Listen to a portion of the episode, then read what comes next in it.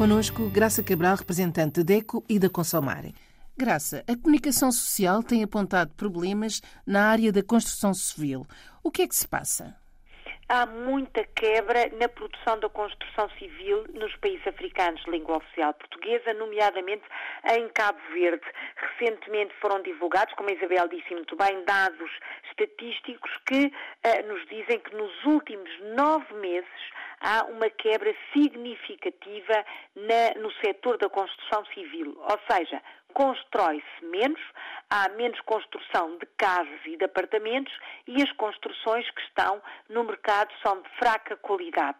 E os problemas com a habitação ou com a construção da habitação e com as obras em casa são muito grandes.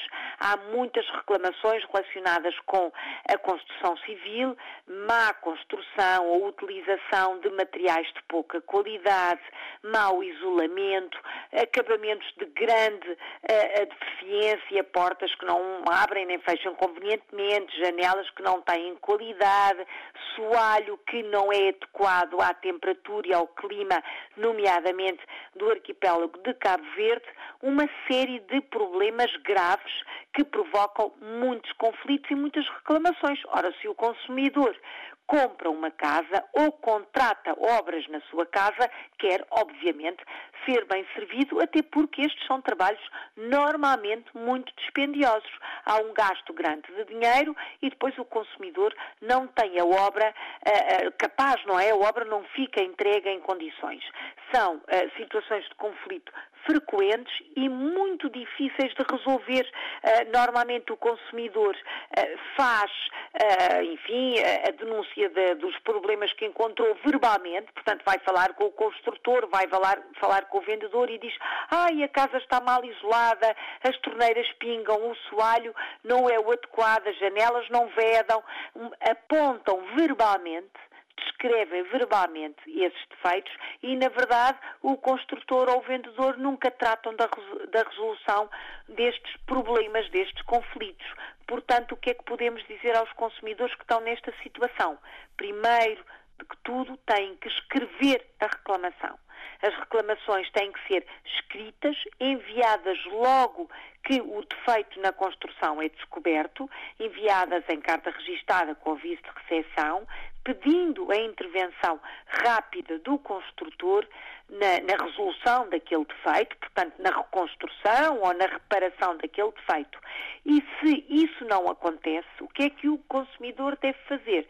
Deve, obviamente, envolver-se numa situação que pode até chegar a tribunal. Claro que isto é o que ninguém quer, até porque não há dinheiro para levar casos a tribunal, mas dizer que o dono da obra tem que corrigir o que se passa. E há leis para esta situação. E que cuidados é que devemos ter? O que é que o consumidor deve levar em linha de conta para escolher um bom empreiteiro? Essa é a questão fundamental. Antes de chegar aos problemas que eu falava, Devemos o consumidor é? exatamente deve ter cuidado a contratar o empreiteiro. Antes de contratar o construtor, o empreiteiro, enfim, o conjunto de, de gente que vai construir a casa ou fazer as obras, o consumidor deve eh, procurar vários orçamentos não deve contratar logo com a primeira pessoa, mesmo que seja conhecida, familiar, amigo, deve procurar outros orçamentos. Aquele pode não ser o acertado para si. Deve pedir um orçamento, deve discutir o orçamento, deve pedir discriminação dos trabalhos e dos materiais que vão utilizar para perceber se são uh, materiais adequados ao preço que lhe estão a cobrar e deve também combinar como é que a obra vai ser paga e entregue. O que é que eu quero dizer com isto?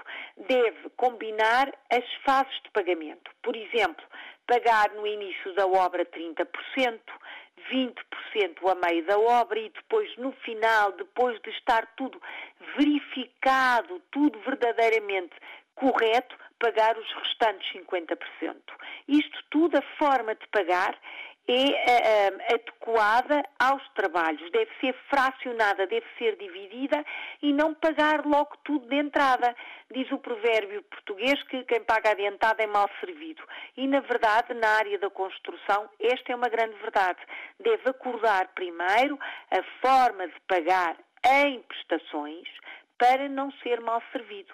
Paga primeiro uh, uma parte, enfim, para eles poderem, claro, comprar os materiais e começarem os trabalhos. Chegando a meio, ver como é que a obra está a correr, pagar outra parte e o resto pagar só no final. Esta, esta forma de pagamento acaba por ser uma cautela muito importante para o consumidor, porque assim pode exigir que a obra seja bem feita.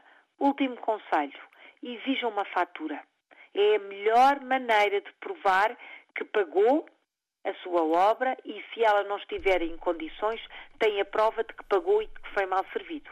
Por vezes o empreiteiro não quer passar essa não, fatura. Não, não, a maior parte das vezes não quer. E o que é que acontece? O empreiteiro diz, ah, se quer fatura é mais caro. É mais caro, é isso mesmo. E o consumidor, claro, até porque tem o seu dinheiro normalmente contado, recua perante essa situação. Mas deve ser analisado com cuidado.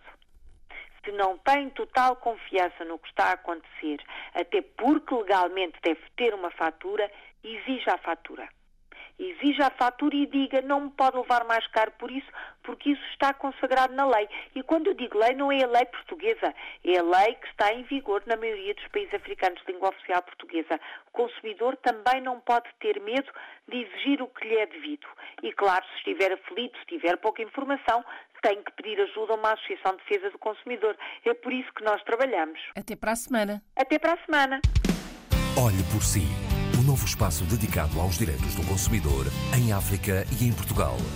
Coloque as suas dúvidas enviando o e-mail para o correio eletrónico olheporsi.rtp.pt e ouça as respostas na RDP África à segunda-feira, depois da uma da tarde.